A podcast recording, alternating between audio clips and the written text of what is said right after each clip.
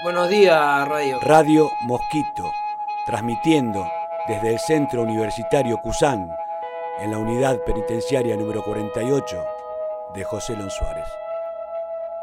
Y acá con, con muchas ganas de que esperando el día, ¿no? Para irme a la calle y viendo que, que lo que pasa en la calle, veo siempre el noticiero y está cada día más complicado el asunto, pero bueno, mi familia, disfrutar de mi familia y bueno, tratar de buscar un trabajo, algo para, para desenvolverme apenas salga, ojalá que pueda conseguir un laburo y, y nada, y recuperar a mi hija.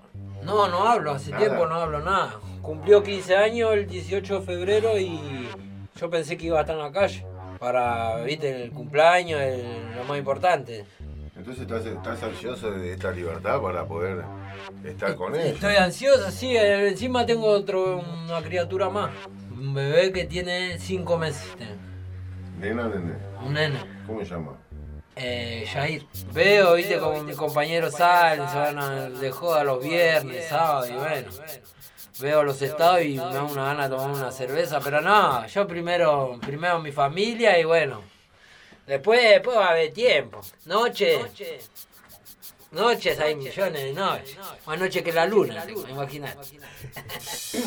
Que nada también, bueno, lo primero que voy a hacer cuando salga es darle un fuerte abrazo a mi papá y hablar con él porque de que estoy acá le llevo cinco, cinco y perdí a mi, se fue mi abuelo y bueno, quedó mi abuela sola y a la tanta tristeza se fue mi abuela también.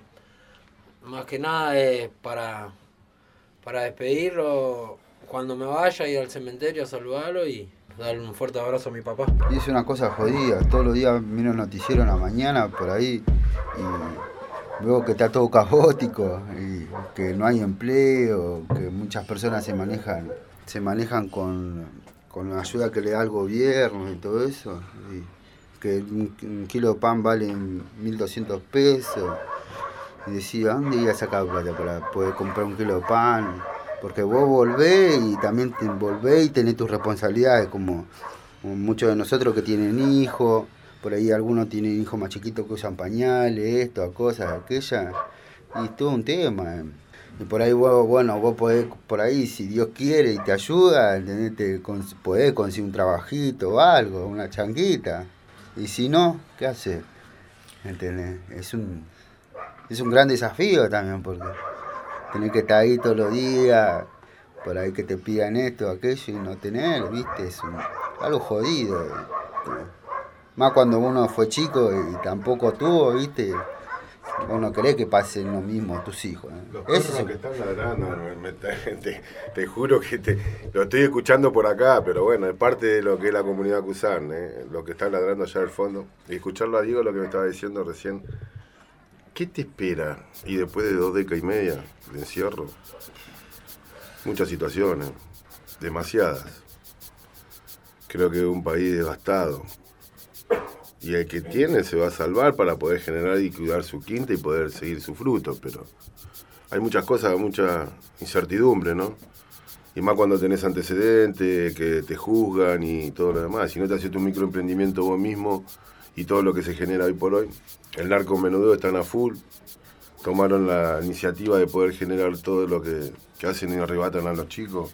Obviamente, ¿no? Que que esté libre de pecado que arroje la primera piedra, pero no se generan situaciones como esa.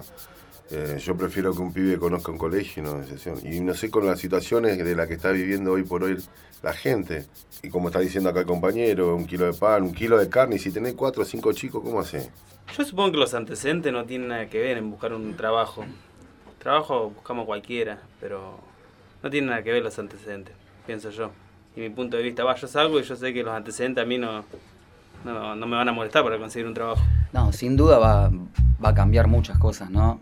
Eh, porque la sociedad cambió también después de mucho tiempo que estamos, que nos expulsaron de la sociedad, ¿no? Que nos sacaron de la sociedad.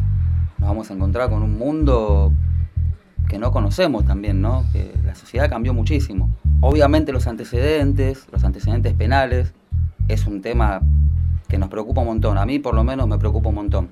Porque después de haber agotado la pena, después de haber pagado el total de la condena, tenemos 10 años más de antecedentes, donde piden un informe de antecedentes y dice que estuvimos presos. No sé si dirá el delito, ¿no? Pero sí dice que estuvimos presos, que, tuvimos antecedentes. Eh, y nada, algo totalmente injusto, ¿no? Porque después de haber pagado la condena, tener otra condena social más, aparte del estigma, ¿no? De haber estado preso. Preocupa muchos casos, no sé si en el mío en particular, porque todos los casos son distintos. Yo también espero salir, poder ponerme a laburar, generar algo que- que me dé para sostener a mi familia, nada más, ¿viste? Y poder reencontrarme con mis seres queridos. Quiebre de cintura, hacemos miles de cosas. Acá lo haces acá adentro, no lo vas a hacer afuera con situaciones buenas. Apoyando la educación y podemos generar muchas cosas.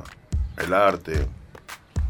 Es para poder progresar y poder tener algo, una fuente de laburo. Obviamente que si querés tener un trabajo digno y querés estar en blanco y tener, obviamente que teniendo antecedentes, no es válido. Como capaz que sí, ¿eh? hay empresas que tienen que tomar, tienen obligaciones de tomar dos, tres liberados en su propia empresa, pero creo que si después tomar conciencia de lo que uno vive acá dentro de la cárcel y después que cruza los muros, tienen otras situaciones, lo importante es estar bien uno para poder llegar y lograr el objetivo que uno quiera.